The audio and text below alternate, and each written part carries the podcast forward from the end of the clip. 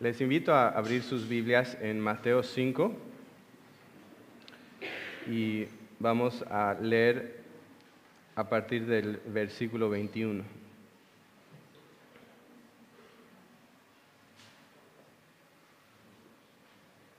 Mateo 5, versículo 21 en adelante, y dice así. Ustedes han oído que se dijo a los antepasados, no matarás, y cualquiera que cometa homicidio será culpable ante la corte. Pero yo les digo que todo aquel que esté enojado con su hermano será culpable ante la corte, y cualquiera que diga insensato a su hermano será culpable ante la corte suprema, y cualquiera que diga idiota será merecedor del infierno de fuego.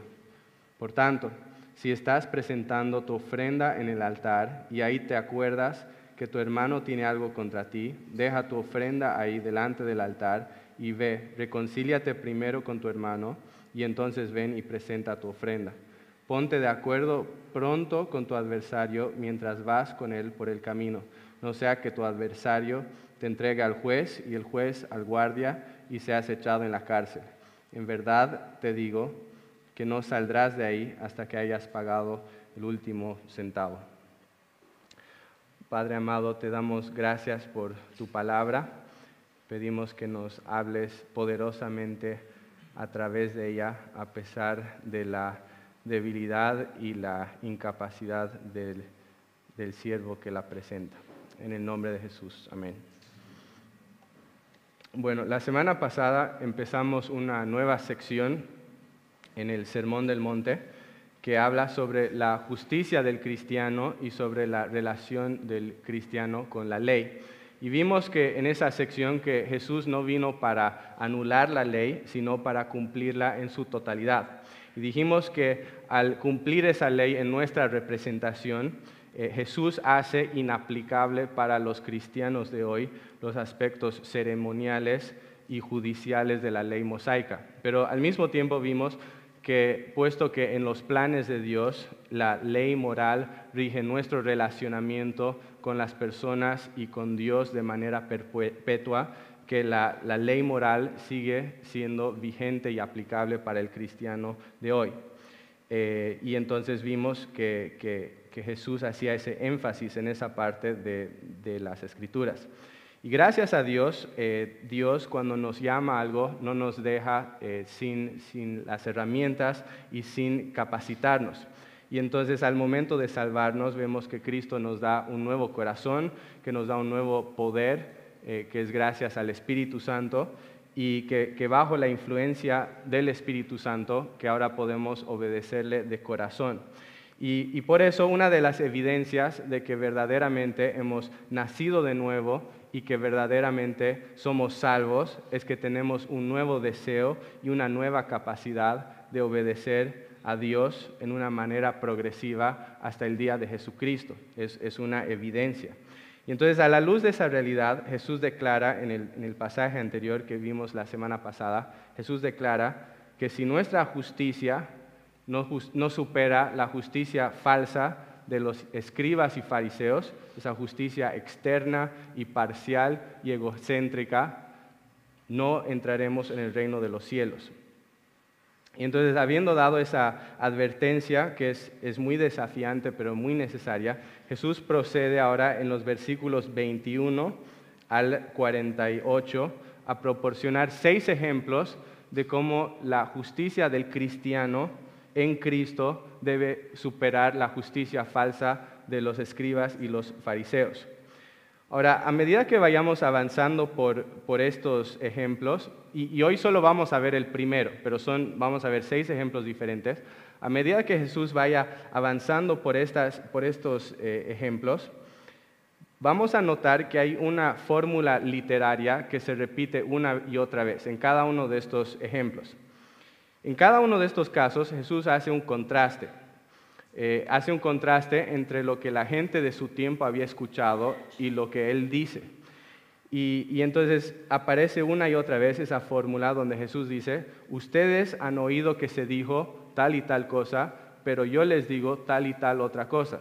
Y entonces al encontrarnos con ese patrón literario, algo que tenemos que hacer es preguntarnos qué es lo que Jesús está tratando de hacer al, decirnos esto. ¿Qué es lo que Jesús está tratando de contrastar o contradecir? ¿Cuál es el, punto de quiebre? Es que Jesús está reemplazando la ley del Antiguo Testamento con una nueva ley que él ahora está expresando está diciendo, ustedes escucharon en el Antiguo Testamento que se dijo tal y tal cosa, pero ahora yo les digo algo bastante diferente a lo que se escuchó anteriormente, que es lo que Jesús está contrastando aquí. Y aunque muchas personas piensan que Jesús e, está contradiciendo lo que estaba escrito en las escrituras del Antiguo Testamento, quisiera eh, sugerir esta mañana que en realidad no es así que, como dice John Stott, lo que Jesús está contradiciendo aquí no es la ley en sí, sino que está contrastando o está contradiciendo ciertas perversiones que los fariseos y escribas habían impuesto sobre la ley del, del, Señor, algunas perversiones de las cuales los escribas y fariseos eran culpables. ¿Y cómo sabemos que eso es lo que Jesús está haciendo en, en este pasaje? Lo sabemos por varias razones. En primer lugar, lo sabemos porque Jesús acaba de, señalar en el pasaje anterior, en los términos más enfáticos posibles, que no ha venido para destruir o para abolir la ley. Entonces esa no puede ser una interpretación válida.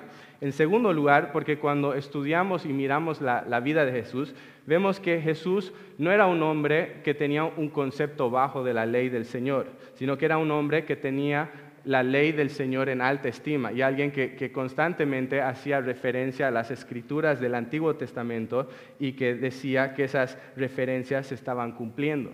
Y entonces vemos que él, tenía un concepto muy elevado de la palabra del Señor y de,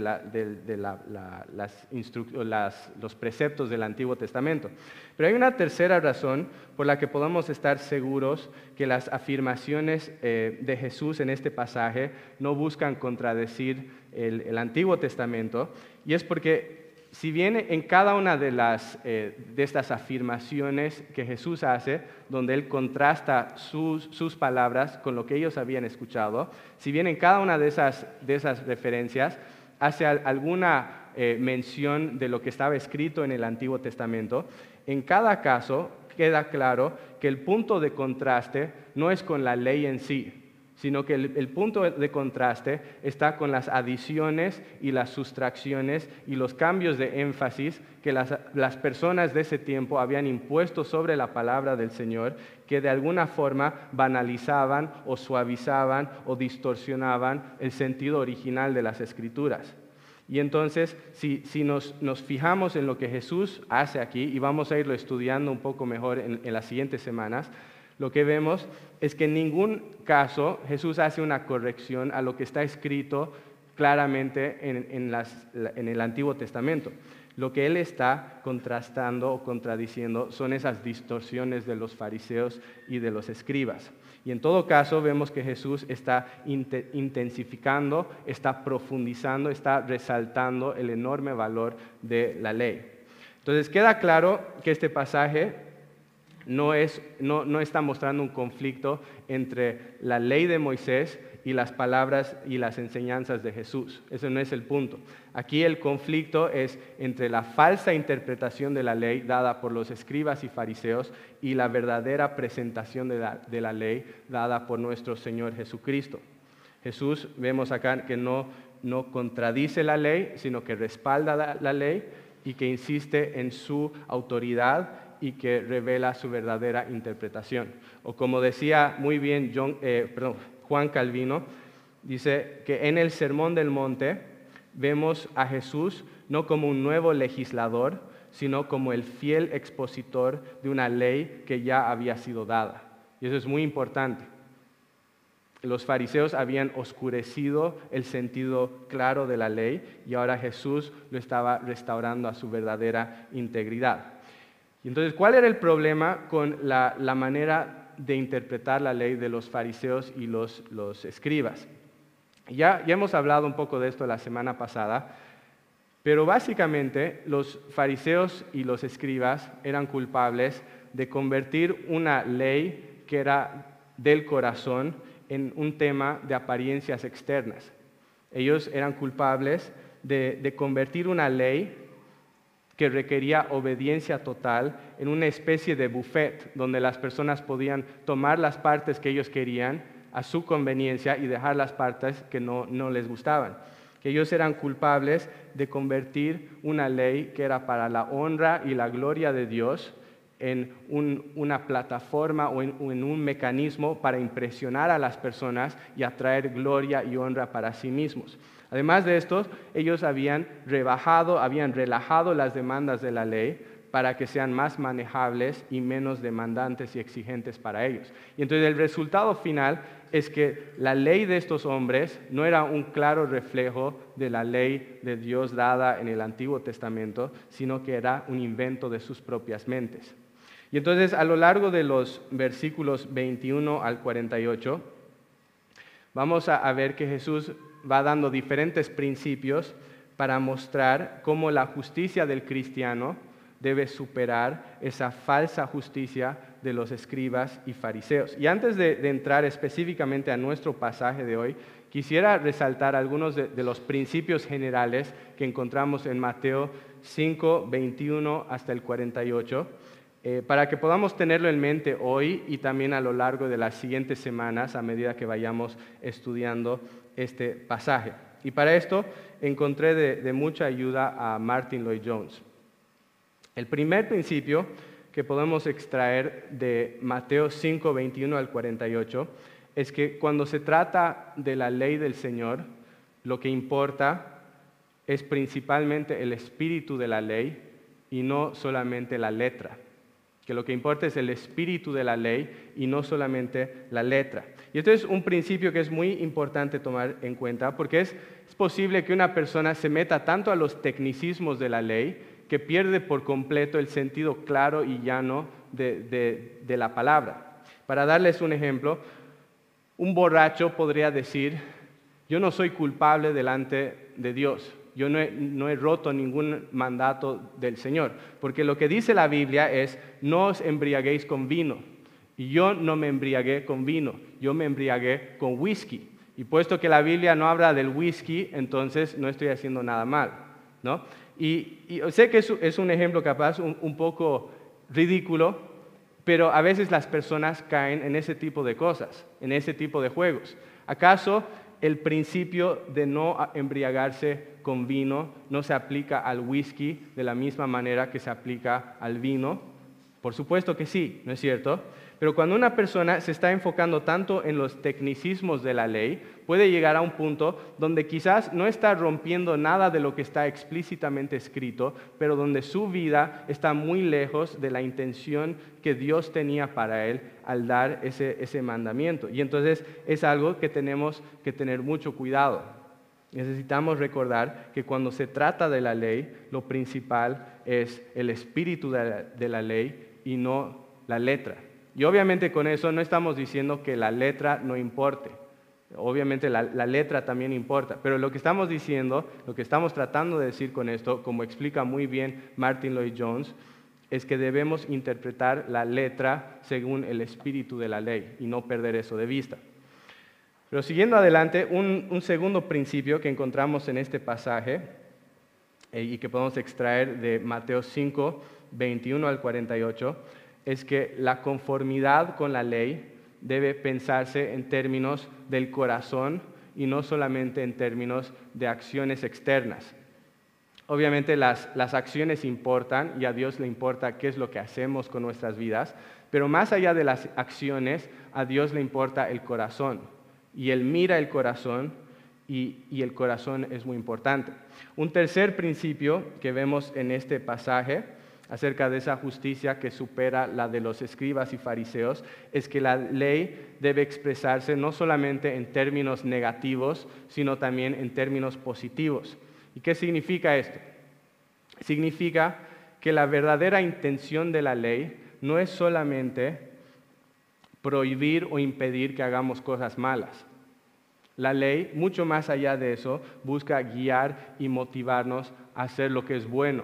Y sobre todas las cosas busca guiarnos y motivarnos a que podamos realmente amar a Dios de todo corazón. Un cuarto principio que podemos extraer de, este, estos versículos es que el propósito de la ley, tal como Cristo la expone aquí en, este pasaje, eh, no es mantenernos esclavizados a una serie de, preceptos y de reglas opresivas, sino que el propósito es más bien promover el libre desarrollo de nuestro carácter espiritual. Y esto es muy importante, porque muchas veces las personas, y aún dentro de la, de la, iglesia puede suceder esto, que las personas tienen la idea de que los mandatos del Señor son una carga pesada y que su propósito es robarnos toda la felicidad, robarnos todo el gozo, hacernos miserables y que vivamos lo más miserable que podamos vivir. Y muchas personas tienen la idea de que para eso están las, leyes del Señor. Necesitamos entender que eso, esa es una mentira que viene directamente del infierno, viene del mismísimo infierno, es una mentira de Satanás. Los preceptos del Señor no son una cadena de muerte que están ahí para amargarnos la vida, para hacernos miserables y para que vivamos las vidas más horribles que podamos vivir. Los preceptos del Señor son un regalo precioso que, como dice el Salmo 19, alegran el corazón, hacen sabio al sencillo, restauran el alma, siendo además más preciosos que el oro puro y más dulces que la miel. Y por eso, como indica el el apóstol Juan en 1 Juan 5.3, sus, sus mandamientos no son gravosos, no son una carga difícil de llevar. ¿Y por qué? Porque el propósito de los mandamientos no es poner sobre nuestros hombros una carga pesada para amargarnos la vida, sino que están ahí y tienen un propósito que es posible solamente por el, Evangelio de Jesucristo, de conformar nuestras vidas a la imagen de Jesucristo en quien hay verdadera libertad y plenitud de gozo. Y necesitamos entender eso. Pero hay un quinto principio, finalmente, que podemos extraer de, estos versículos, de este pasaje general, y es que las instrucciones éticas de la Biblia nunca deben considerarse como un fin en sí mismas, sino que esas instrucciones éticas están ahí siempre para que nosotros podamos conocer y amar más profundamente a nuestro Señor. Y entonces todos estos principios son muy, importantes, los vamos a, ir viendo cómo se desarrollan a lo largo de, este pasaje general, pero necesitamos tenerlos en cuenta. ¿no? Estos son los, principios que vemos al tomar una mirada panorámica de Mateo 5, 21 al 48. Y ahora que hemos armado un poco el escenario para, para, que podamos entender mejor lo que vamos a ir viendo en, en el transcurso de las siguientes semanas, quisiera que ahora podamos enfocarnos específicamente en el pasaje de esta mañana, que es el primero de estos cinco o perdón, el primero de estos seis ejemplos que Jesús da para mostrar cómo la justicia del cristiano debe superar esa justicia falsa de los escribas y los fariseos. Entonces, nuestro pasaje de hoy es Mateo 5, 21 al 26. Y si pudiera resumir ese pasaje en una oración o en una frase, sería que puesto que Dios juzga no solamente nuestros actos externos de violencia, sino también las intenciones internas del corazón. Debemos ser rápidos para arrepentirnos y debemos ser rápidos para buscar reconciliación. Y lo que quisiera hacer ahora es que podamos desglosar un poco ese resumen en, dos partes principales. Entonces, primeramente, este pasaje nos muestra que seremos juzgados no solamente por nuestros actos externos de violencia, sino también por las disposiciones internas del corazón. Y vemos esto en los versículos 21 y 22. El, pasaje empieza diciendo en el versículo 21, ustedes han oído que se dijo a los antepasados, no matarás. Esa es básicamente una afirmación, una reafirmación del sexto mandamiento que prohíbe a un individuo cometer homicidio es, textualmente el sexto mandamiento. Y después el versículo continúa y dice, y cualquiera que cometa homicidio será culpable ante la corte. Si bien esa frase no, no, es una cita textual de ningún pasaje bíblico en el Antiguo Testamento, resume muy bien la enseñanza general del Antiguo Testamento que indica que debía haber un castigo para el que cometía homicidio. Y en este caso, como indica Génesis 9, y como indica Éxodo 21, 14, perdón, 12 al 14 y Levítico 24, 17 y otros pasajes más, el castigo para el que cometía homicidio era la pena de muerte. Y era una pena que era llevada, llevada, llevada a cabo no por ningún individuo, sino por el mismo Estado que tenía autoridad de parte de Dios para castigar al, malhechor. Ahora, el, versículo 21 no especifica ante qué corte este hombre es culpable. Eh, pero quizás el hecho de que, no especifique ante qué corte o, ante qué eh, tribunal es culpable, lo que hace es mostrarnos que Él es culpable no solamente ante una corte humana, sino que también es culpable y sobre todas las cosas es culpable delante del tribunal celestial de Dios.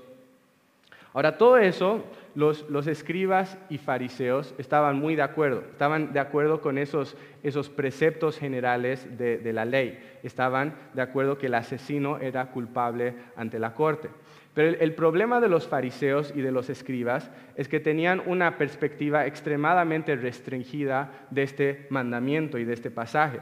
En sus mentes solo eran culpables los que cometían actos externos de, violencia. ¿no? Solo esas personas eran constituidas culpables delante de Dios. Si no cometías un, acto externo de violencia, de maldad, no eras culpable de nada. Podías odiar, podías aborrecer a otra persona con todas tus fuerzas, pero mientras no manifestabas eso en algún acto de violencia, no eras culpable de ningún delito. Y Jesús procede en este pasaje a mostrarnos que esa manera superficial de ver las cosas, esa manera superficial de, ver la ley, en realidad queda muy corta de la intención que tenía Dios al darnos esta ley, siendo que a Dios le importa no solamente los actos externos, sino que también le importa nuestro corazón. Y entonces respondiendo a, a esta manera errada de mirar la ley, Jesús dice en el versículo 22, pero yo les digo que todo aquel que esté enojado con su hermano será culpable ante la corte. Y cualquiera que diga insensato a su hermano será culpable de la corte suprema. Y cualquiera que diga idiota será merecedor del infierno de fuego. ¿Qué es lo que Jesús está diciendo en este pasaje? Jesús está diciendo que la, la obediencia que Dios exige no es solamente una obediencia externa, de actos externos, sino que Dios exige una obediencia interna y del corazón. Y consecuentemente, como Él exige esa obediencia interna, su juicio no solamente tomará en cuenta nuestros comportamientos visibles, sino que irá mucho más allá de eso y que tomará en cuenta las motivaciones y las actitudes de nuestro corazón. Y si somos honestos, eso es aterrador. Es aterrador pensar que Dios no solamente va a juzgar lo que yo hago, sino también va a juzgar lo que pienso y lo que deseo y cuáles son mis motivaciones. Si miramos las cifras mundiales, la realidad es que hay, hay, un porcentaje muy bajo de la población mundial que podría considerarse culpable del homicidio físico. Yo, me entré al Internet y, busqué por curiosidad cuál es el porcentaje de la población que son culpables de homicidio y lo que encontré es que los, asesinos no constituyen ni siquiera una pequeña fracción de 1% de la población de todo el mundo. Y la verdad es que eso es muy bueno, ¿no es cierto? Pero significa eso que el resto de las personas es decir, la, población en general, somos inocentes de no haber roto este mandamiento, que no hemos roto este sexto mandamiento que dice no matarás. Y la respuesta es no, no somos inocentes los demás. Porque como alguien bien dijo, a Dios no solo le importa el fruto de nuestro pecado, sino que también le importa la raíz. Y debemos tomar eso en serio. Es posible que, quizás ninguno de nosotros en este salón jamás haya asesinado a, otra persona físicamente con sus manos, pero eso no nos hace inocentes delante del Señor, porque aunque quizás nunca hayamos llegado a ese punto, a ese extremo de matar a otra persona, todos nosotros, sin excepción, en algún momento de nuestras vidas hemos llegado a odiar, hemos llegado a despreciar, hemos llegado a sentir enojo por otra persona, por otro ser humano, y ese odio sale del mismo corazón, de ese mismo corazón homicida que desea deshacerse de otra persona y que dice, desearía que no existas, desearía que estés muerto. Nuestro odio viene del mismo corazón que ese homicida que lleva a cabo su, acción. Aunque nadie puede ver los pensamientos de nuestro corazón, aunque nadie puede ver cuán oscuros y cuán deplorables pueden llegar a ser nuestros pensamientos, Dios sí lo ve todo. Y porque Él ve todo, todos nosotros somos considerados culpables delante de Él. Y Jesús desarrolla más esta idea en el versículo 22. Nos muestra que será culpable ante la corte no solamente el que asesina, sino también el que odie y el que desprecie y el que insulte a su hermano. Y nos muestra que no solamente será culpable ante un tribunal humano, sino que mucho peor que eso, será merecedor del infierno de fuego. ¿Se dan cuenta de, de la seriedad de lo que Jesús está diciendo aquí? ¿Se dan, cuenta de, cuán terrible es lo que se nos está diciendo aquí? Creo que la mayoría de nosotros probablemente podemos comprender fácilmente que el asesinato físico es un delito muy serio que merece un castigo eterno.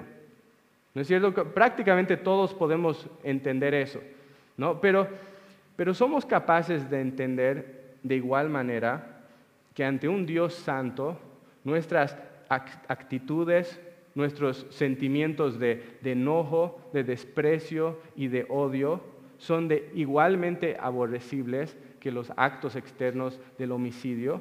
Nos damos cuenta de que nuestra, actitud de odio hacia las personas es igual de digno de juicio como el, hecho mismo de asesinar a otras personas.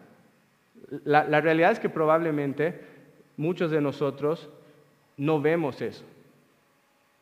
Generalmente no vemos el, odio como un pecado tan serio, no vemos el odio como algo que, merezca un, castigo como este.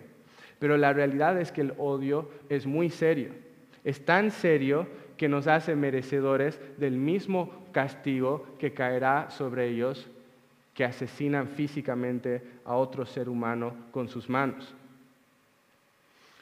Quiero preguntarte, ¿Alguna vez has odiado, has despreciado, has insultado a otra persona? ¿Puedes pensar en algún momento de tu vida donde hayas hecho algo así, donde hayas sentido algo así? Creo que todos nosotros, si somos honestos, tendríamos que, decir que sí. Todos, absolutamente todos nosotros aquí, sin excepción, sin ninguna excepción, somos culpables de esto. Es decir, que somos culpables y somos merecedores del, del infierno de fuego, como dice este pasaje.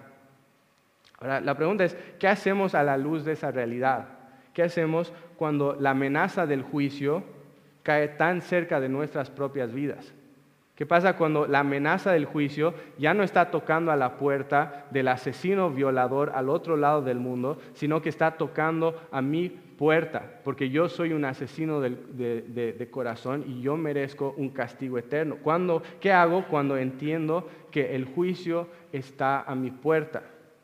Y bueno, esa es la, respuesta que se responde en la segunda parte, la segunda sección de este pasaje, diciendo que el, odio del corazón es un pecado tan serio que nos condena eternamente. Este pasaje nos muestra en la segunda sección en los versículos 23 al 26 que debemos ser rápidos para arrepentirnos y que debemos ser rápidos para buscar reconciliación. Y antes de ver cómo el, pasaje, cómo Jesús desarrolla ese concepto en, este, en esos versículos, Quisiera que podamos tomar un momento para reflexionar. ¿Qué es lo que, lo que este pasaje nos enseña hasta este momento, solo en el versículo 21 y 22? ¿Qué es lo que nos enseña acerca de Dios? ¿Qué nos enseña acerca de nosotros mismos? ¿Y qué nos enseña acerca de nuestra necesidad delante de Dios? J.C. Ryle nos, nos ayuda a ver que este pasaje básicamente enseña cuatro cosas en relación a esos, aspectos. En primer lugar, nos enseña que Dios es santo. Nos enseña que Dios es santo. Nosotros podemos mirar nuestro pecado con mucha ligereza, podemos tomar nuestro pecado a la ligera, minimizarlo, pero tenemos que entender que Dios no lo hará. Dios no va a minimizar nuestro pecado.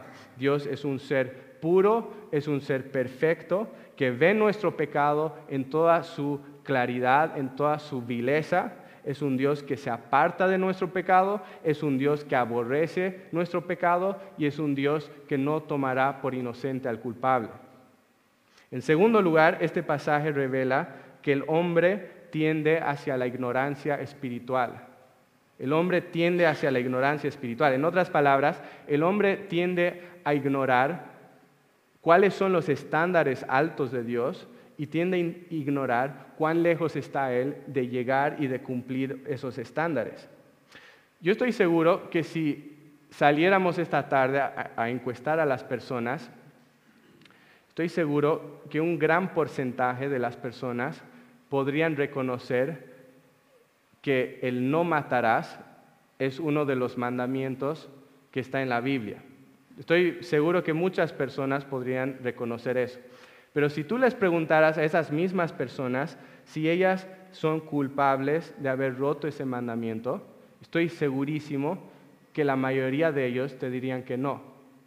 Te dirían que no son culpables de romper ese mandamiento. Te dirían, yo no hice mal a nadie, yo no soy culpable de nada, yo soy una buena persona. Somos como, como ese joven rico de Mateo 19, que después de escuchar la ley de Dios, dice, todo esto lo he guardado desde mi juventud. Y muchas veces las personas tienen esa idea. Y sin embargo, no se dan cuenta de que si bien no han quebrantado esa ley en sus actos externos, lo han quebrantado, lo han roto en su corazón. Y como consecuencia son culpables y son merecedores de un castigo eterno. Muchas personas no entienden eso, están viviendo en una especie de, ignorancia espiritual donde se ven como inocentes y no entienden su culpabilidad delante del Señor. Y quizás algunos de nosotros aquí mismo estamos viviendo en ese tipo de ceguera espiritual. Nos vemos como inocentes y no nos damos cuenta de cuán profundamente la ley del Señor nos condena. Pero sin importar cuán, inocentes nos veamos nosotros mismos, la realidad es que delante de Dios somos culpables, somos asesinos en el corazón, merecemos el infierno de fuego. Y necesitamos entender eso. Y eso nos lleva a una tercera verdad que este pasaje revela, y es lo mucho que necesitamos de la obra de Cristo, de lo mucho que necesitamos de la obra de Cristo. ¿Quién al entender las enormes exigencias de la ley y lo lejos que estamos de alcanzar esas exigencias, puede defender su inocencia delante de Dios y decir, yo soy inocente. Nadie puede hacerlo.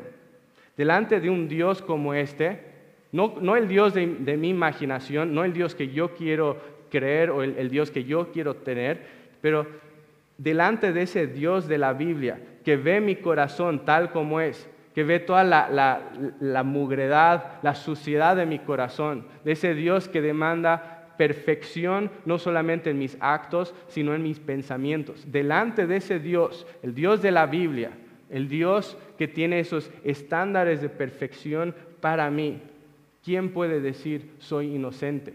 Nadie puede decir soy inocente. Todos quedamos condenados bajo su ley. No hay justo ni siquiera uno. Y es, importante entender que si no fuera por un Salvador misericordioso, si no fuera por un fiel intercesor, cada uno de nosotros, sin excepción, seríamos condenados finalmente por nuestro pecado. Pero eso es justamente la, la hermosa noticia del Evangelio. Es la hermosa noticia del Evangelio. Que ese mismo Dios que en su justicia castiga nuestro pecado es el Dios que en su misericordia ha provisto un Salvador para rescatarnos de esa condena. ¿Y quién fue ese Salvador? Fue nuestro Señor Jesucristo, que fue azotado, que fue traspasado por nuestro pecado, para que todo aquel que mira a Cristo en fe y que se arrepiente de su pecado pueda tener perdón, pueda tener salvación y que pueda tener borrón y cuenta nueva. ¿Por qué muchas personas hoy no valoran la cruz de Jesucristo? ¿Por qué muchas personas hoy se conforman con muy poco de Cristo y se conforman muy poco de la fe cristiana. Es justamente, como dice J.C. Ryle, que no ven el rigor y la santidad de la ley de Dios. No ven la santidad y el rigor de la ley de Dios. Si vieran la santidad y el rigor de la ley de Dios, no descansarían hasta estar seguros en Cristo. Pero hay una cuarta verdad que este pasaje nos enseña y es que debemos tomar en serio la necesidad de evitar el pecado, que necesitamos tomar en serio la necesidad de evitar el pecado. No es suficiente simplemente clamar a Cristo para salvación y después continuar viviendo nuestras vidas en rebeldía como si la gracia de Dios fuera una licencia para continuar pecando libremente. No podemos hacer eso. Si en verdad hemos entendido el peso de nuestro pecado y si en verdad hemos tenido un, encuentro real con el Salvador, entonces vamos a tomar en serio la necesidad de resistir el pecado. Y no solamente esos pecados externos que la gente ve y que la gente reprocha, sino también esos pecados internos ocultos en los rincones más secretos de nuestro corazón. Esa lucha contra el pecado es la evidencia de que verdaderamente hemos conocido al Señor y que verdaderamente estamos seguros en Él. Y entonces es a la luz de esa realidad que Jesús nos da una serie de instrucciones finales en los versículos 23 al 26 para concluir este tema del odio.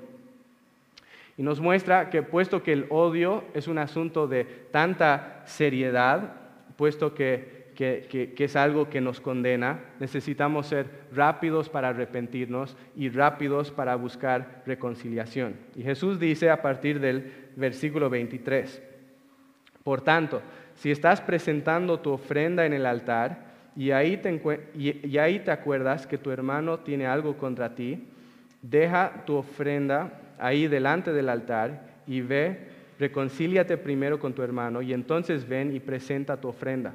Ponte de acuerdo pronto con tu adversario mientras vas con él por el camino. No sea que tu adversario te entregue al juez y el juez al guardia y seas echado en la cárcel. En verdad te digo que no saldrás de ahí hasta que hayas pagado el último centavo. En estos últimos versículos Jesús hace una aplicación práctica de las verdades que ha expuesto en el versículo 21 y 22. Y aquí Jesús aplica esas verdades a dos situaciones diferentes. El primer, eh, la primera situación es de la adoración en el templo y la segunda situación es la posibilidad de ser llevado ante un tribunal o a una corte.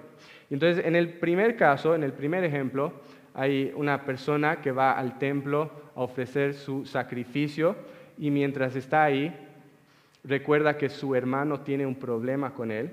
Y Jesús dice a esta persona, que si, en ese momento de adoración entra en conciencia de que tiene un problema con su hermano, que debería dejar su ofrenda delante del altar, que debería ir a reconciliarse con su hermano antes de continuar y proceder con el ofrecer su ofrenda.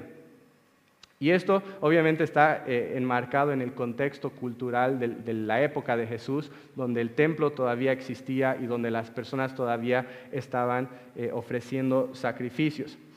Pero podríamos, eh, podríamos digamos, modernizar un poco este, este, pasaje y traerlo un poco más a nuestros tiempos, como lo hace John Stott, y, podríamos verlo y pensar en esto de la siguiente manera. Que si tú estás en la iglesia, estás en medio del culto, estás cantando al Señor, hablando de su grandeza, y en ese momento te entra la convicción de que tienes un problema no resuelto con tu hermano, que lo que deberías hacer en ese momento es detenerte por un momento. No sigas adorando como si nada estuviera pasando. Detente por un momento, sal de ahí, sal de la iglesia, busca a tu hermano con el que estás en problemas y soluciona tu problema.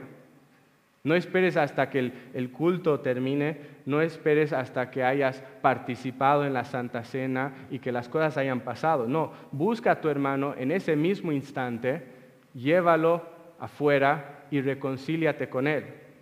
Ve primero donde tu hermano, reconcíliate y solo después de eso ven y adora al Señor. ¿Y por qué esto es tan importante? Es importante porque no puedo pretender honrar a Dios con una parte de mi vida cuando claramente estoy deshonrando a Dios con otra parte de mi vida. Sería como si yo en el día del, cumpleaños de mi vecino fuera a matar a su perro, a su mascota, porque no me gusta cómo ladra, y que después en la tarde vaya y le presente un regalo y le diga feliz cumpleaños. Sería ridículo. Si, si mi vecino entendiera, viera lo que yo hice anteriormente, ¿ustedes creen que Él se agradaría con mi regalo? Claro que no. ¿Por qué? Porque estoy deshonrando, he, deshonrado su valor, he, he, matado algo que Él amaba y ahora estoy fingiendo que Él me importa y que le quiero honrar con un regalo. Y eso no le va a honrar. Y es lo mismo con Dios. ¿Ustedes creen que yo puedo pretender venir delante del Señor? agasajar a Cristo con mis alabanzas, mientras al mismo tiempo estoy asesinando en mi corazón a una persona preciada que Él amó de tal manera que fue a la cruz a morir por ella. Claramente no puedo hacerlo. No es posible segmentar y compartimentar nuestras vidas de tal manera.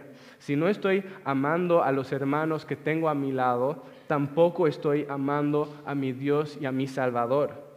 Porque como dijo el apóstol Juan en 1 Juan 4:20, si alguien dice, yo amo a Dios, pero aborrece a su hermano, es un mentiroso. Porque el que no ama a su hermano, a quien ha visto, no puede amar a Dios, a quien no ha visto.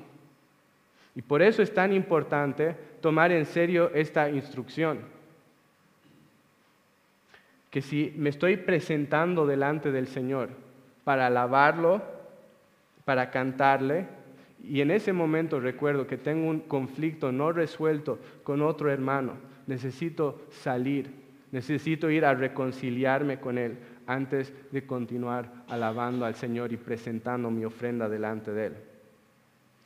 El segundo ejemplo que Jesús da expone un, problema legal. Y en este, este caso probablemente es, un tema legal donde la, persona no había pagado alguna deuda. Y la, persona en consideración está, está siendo llevada delante del tribunal para que puedan resolver este caso. Y Jesús dice en esencia, no esperes hasta llegar a la corte para tratar de solucionar este problema. Trata de resolver el caso estando tú a solas con tu acusador no sea que la cosa escale, no sea que tu adversario te entregue al juez y el juez al guardia y seas echado en la cárcel. Y creo que el, principio que se nos enseña en ambos pasajes es bastante claro. La idea que se nos está enseñando aquí es, puesto que el odio, puesto que el conflicto no resuelto son asuntos de tanta seriedad, puesto que, traen consecuencias devastadoras, no solamente en esta vida, sino eternamente, debemos ser rápidos para arrepentirnos, rápidos para reconciliarnos con Dios y con las otras personas. Antes de, terminar el mensaje de esta mañana, quería tomar un momento para que podamos reflexionar en las verdades que hemos hablado ahora habiendo entendido que los estándares de Dios son increíblemente altos, habiendo entendido que Dios no exige obediencia solamente en nuestros actos externos, sino también en el corazón. Y habiendo entendido que el odio y el desprecio por las, las personas es un asunto de tanta seriedad, es un asunto tan serio que puede condenarnos al infierno de fuego, quiero preguntarte, ¿has corrido en fe y arrepentimiento al único en quien hay salvación? Habiendo entendido cómo la ley del Señor te condena, en una manera que no, no puedes poner ninguna excusa habiendo entendido que, no hay ningún lugar a donde tú puedas correr para decir soy inocente, que la ley del Señor te está aplastando como una hormiga bajo un zapato. Al haber entendido eso, has corrido en fe y arrepentimiento al único en quien hay refugio. ¿Lo has hecho? Y si has corrido en fe y arrepentimiento a Cristo, quiero preguntarte, ¿estás tomando en serio tu responsabilidad de honrar al Señor con tu vida y de evitar el pecado cada día, y en particular el pecado de ser un asesino encubierto? ¿Estás tomando en serio esa responsabilidad? ¿O es que has llegado a escudarte ilegítimamente detrás de la gracia de Dios para convencerte a ti mismo erróneamente que la salvación que supuestamente tienes, esa salvación que supuestamente posees, te hace inmune de la necesidad y de la responsabilidad de arrepentirte delante de Dios y de reconciliarte con las personas con las cuales están en conflictos, que te da paz libre para vivir como un asesino de corazón. ¿Hay arrepentimiento? ¿Hay seriedad en, en seguir al Señor o no lo hay? Espero que, esa última opción no sea la que te describa. Porque como el apóstol Juan dice en 1 Juan 3:15, todo el que aborrece a su hermano es un asesino. Y ustedes saben que ningún asesino tiene vida permanente en él. Mi oración es que el peso de estas realidades que el, entender la profundidad de lo que Jesús está diciendo aquí nos lleve a correr con urgencia a Cristo para salvación. Y que habiendo corrido a Cristo con urgencia, que podamos ir a Cristo diariamente, que podamos depender diariamente de su gracia para poder así seguir su llamado. Vamos a terminar orando.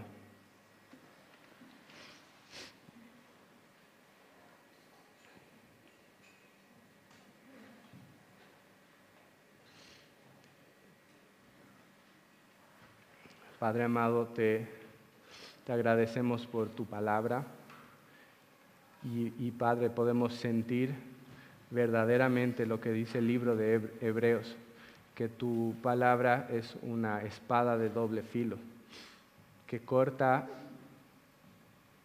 tras la, la máscara que podamos poner, que corta esa máscara y la destruye, esa máscara que dice, soy una persona buena, soy una persona inocente, soy una persona que puede salvarme a mí misma. Tu palabra corta todo eso, Señor, y revela que estamos desnudos, que estamos vacíos y que somos increíblemente culpables delante de tu santa ley. Pero Padre, te damos gracias porque tu palabra también trae consuelo, tu palabra también eh, conforta y trae sanidad. Padre, y pido que al haber sido cortados por tu palabra, al haber entendido la profundidad de nuestra culpabilidad, Señor, que podamos depender diariamente de tu gracia, que podamos correr a ese refugio que solo hay en Cristo para salvación, pero también, Señor, para vivir diariamente por tu gracia. Ayúdanos, Padre, a no, no ser personas que se escudan incorrectamente detrás de tu gracia para vivir en rebeldía abierta, Padre, sino que podamos entender que tu evangelio, después de salvarnos, necesariamente debe llevarnos a un arrepentimiento diario y a, un sometimiento diario a tu, a tu, palabra y a tu voluntad. Padre, ayúdanos a, a examinar nuestras vidas a la luz de la palabra. Todo esto oramos y te agradecemos en el nombre de Jesús. Amén.